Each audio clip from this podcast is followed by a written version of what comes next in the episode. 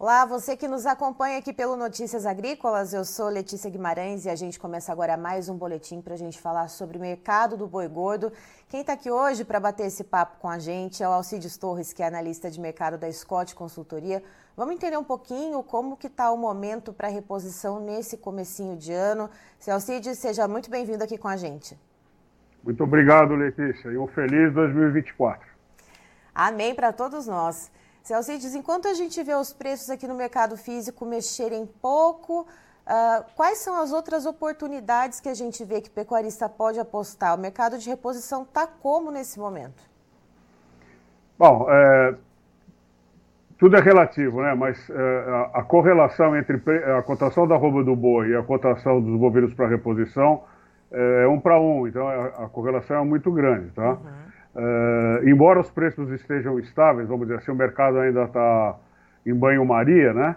Uh, a recomendação é que é fazer posição com os bovinos, é fazer posição com os bovinos, com os bovinos reposição, né?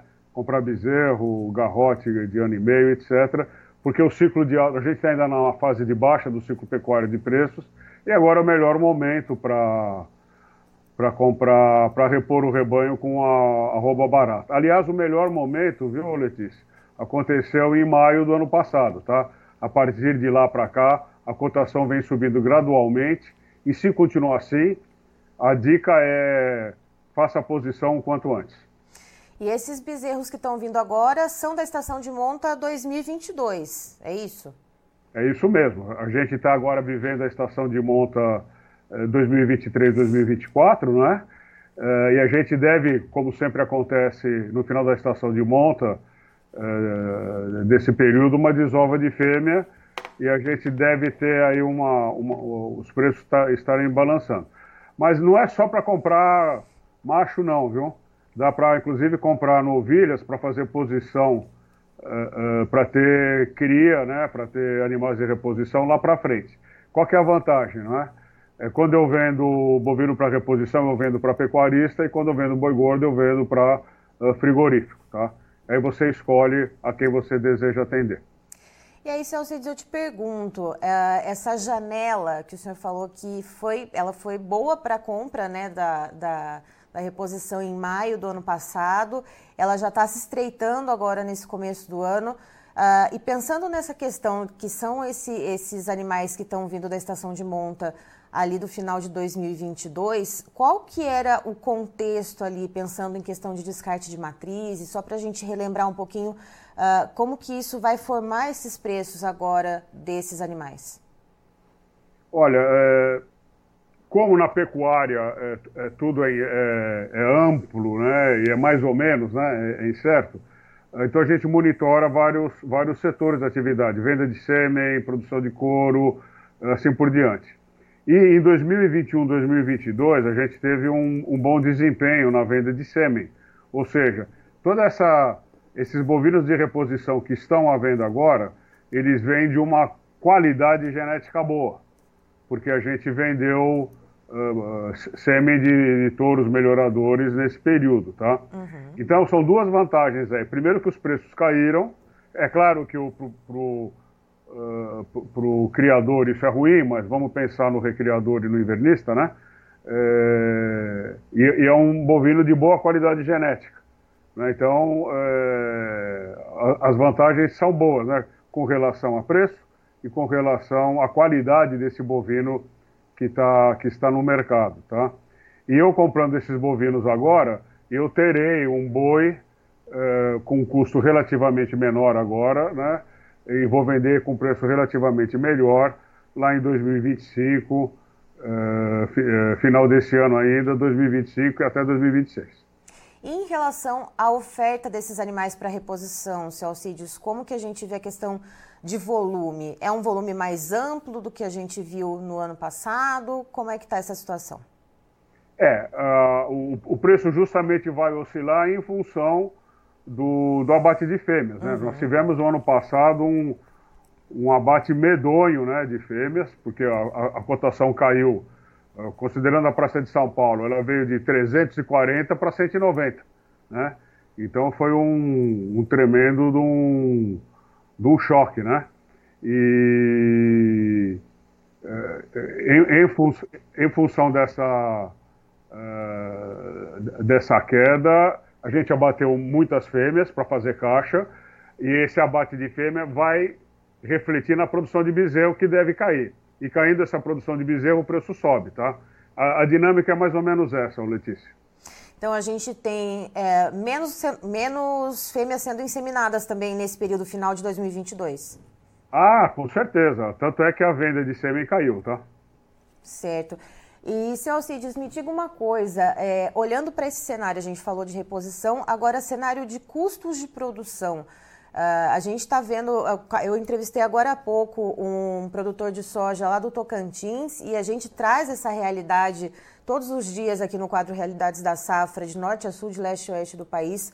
Uma safra de soja uh, bastante complicada e desafiadora nesse ano, uma safrinha de milho bastante incerta, né? muitos relatos de diminuição de área, de diminuição de investimento em tecnologia e também a questão climática que afeta as pastagens. Uh, pegando todo esse contexto, seu Alcides, como o senhor está enxergando pelo menos o primeiro semestre quando a gente fala em custos de produção? Bom, Letícia, o bovino, né, ele, ele é de 60% a 70% do custo, tá? Então, se o preço do, do, bovino de reposição caiu, você já tem uma redução significativa de custo, tá? Com relação à, soja, o, o IBGE soltou, ou a Conab, não sei, uma retração de 7 milhões de, de, de sacas a menos, tá? Em uhum. função da, da seca medonha que acometeu o Brasil Central. Só que, no mundo, a gente deve produzir 400 milhões de toneladas, tá? Então, Argentina, Rio Grande do Sul, etc., eles vão suprir essa quebra de safra eh, do Brasil, tá? Então, os preços devem ficar mais ou menos... Eh, na melhor das, melhor das hipóteses, estável. Tá? Então, isso também, o farelo vai estar, tá, não vai ter tanta pressão de compra assim, e a gente deve ter, então, preços estáveis. Lembrando que o Brasil também bateu o recorde de exportação de soja, ultrapassando aí 100 milhões de toneladas, tá? Agora, o milho não, o milho, é, milho a tendência é de alta, a gente, a gente a, a, a milho safrinha, né, vamos dizer assim, o melhor dizendo é milho de segunda safra, deve, a gente deve ter menos milho de segunda safra em função uh, do clima, em função também da, do estreitamento da janela de semeadura, né? Porque a soja, tinha gente plantando soja até pouco tempo atrás, embora a colheita já tenha começado no Paraná, não é? Então a gente tem aí umas movimentações e o milho sim, o milho a gente deve ter um aumento de custo. Mas a, comparando com 2022 e 2021, hoje o custo de produção está menor. É, e se você diz, a gente vê os preços hoje na B3, eu estou olhando na tela aqui, vemos algumas quedas aqui para o mercado do boi gordo uh, e um, um, certo distanciamento daquele preço de 250 que a gente viu algum tempo atrás.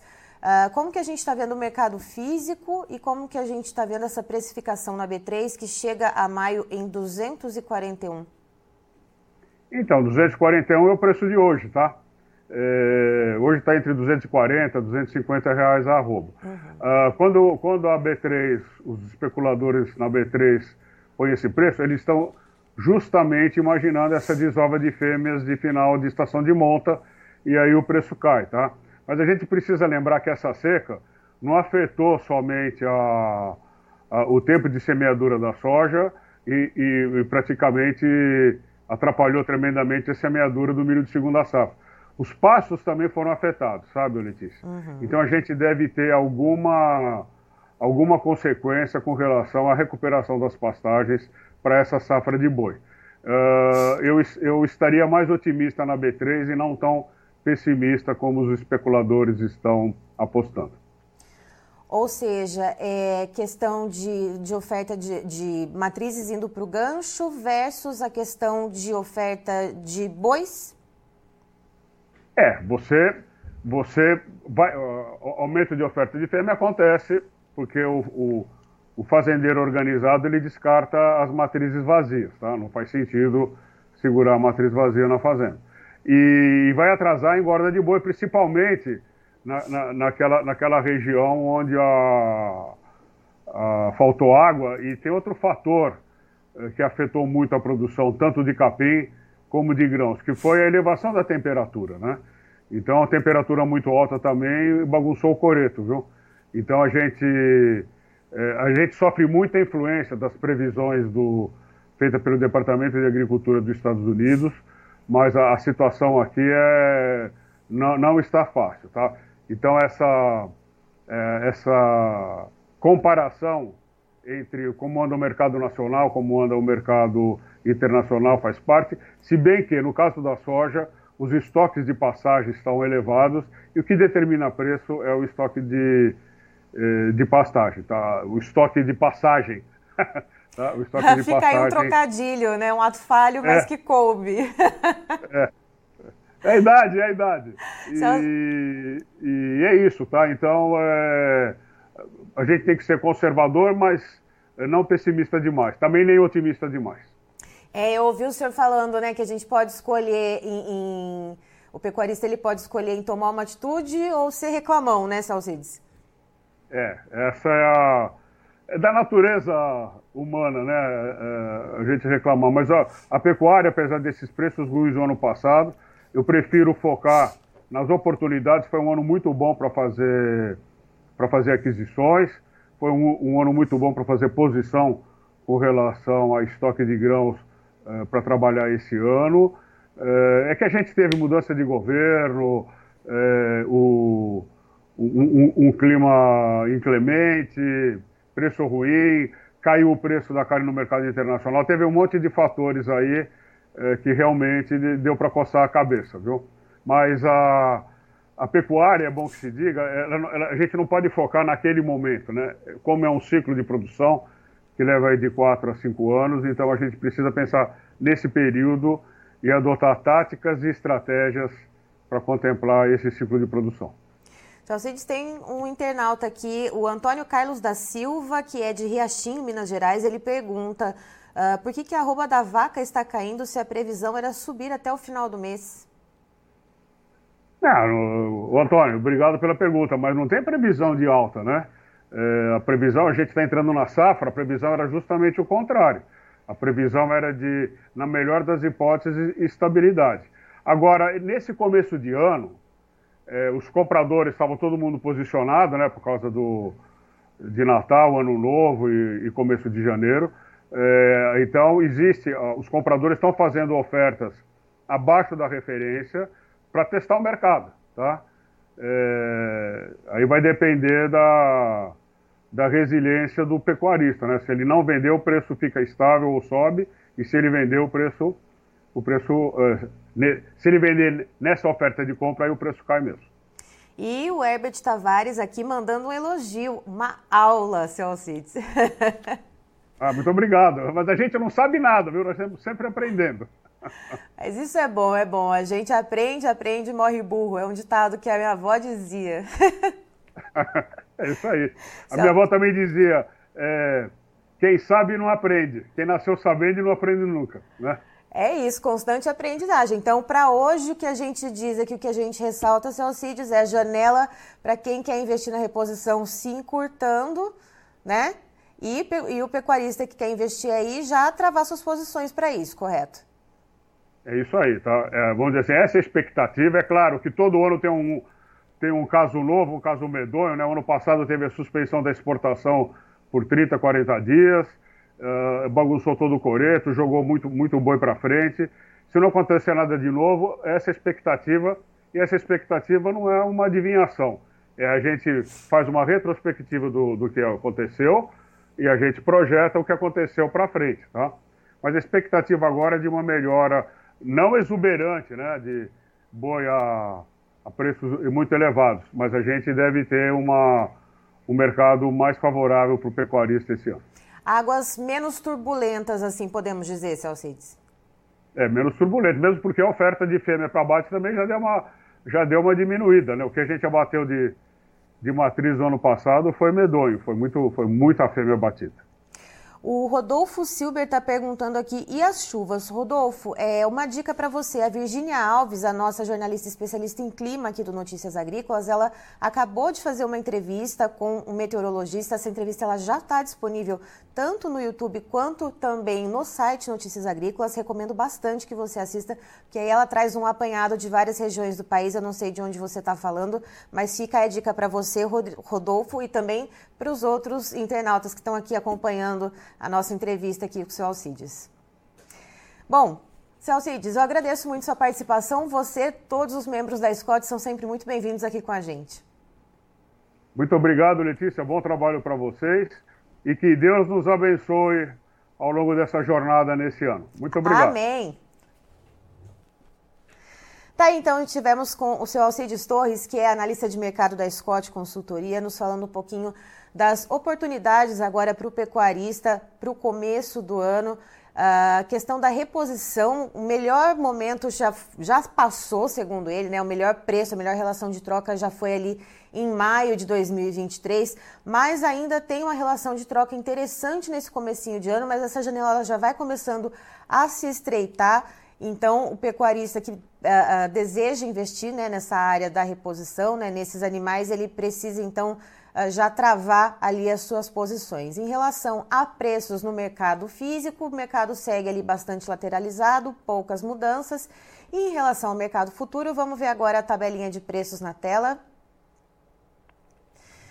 Então vamos lá, janeiro de 2024 a gente vê uma queda de 0,32%, a arroba bovina valendo R$ 246,85. Lembrando que o físico está oscilando ali entre 240, 245, até chegando a 250. O fevereiro de 2024 a gente vê uma queda de 0,69%, com a arroba bovina valendo R$ 244,20. Março, queda de 0,53%, valendo R$ 243,70. Abril, estamos sem a referência. E a referência do da arroba do boi gordo do CPEA para o estado de São Paulo, a gente vê uma queda de 1,42%, aí vindo bem próximo então do preço praticado no mercado físico, R$ 249,05. Eu encerro por aqui, já já tem mais informações para você, notícias agrícolas, informação agro-relevante conectada.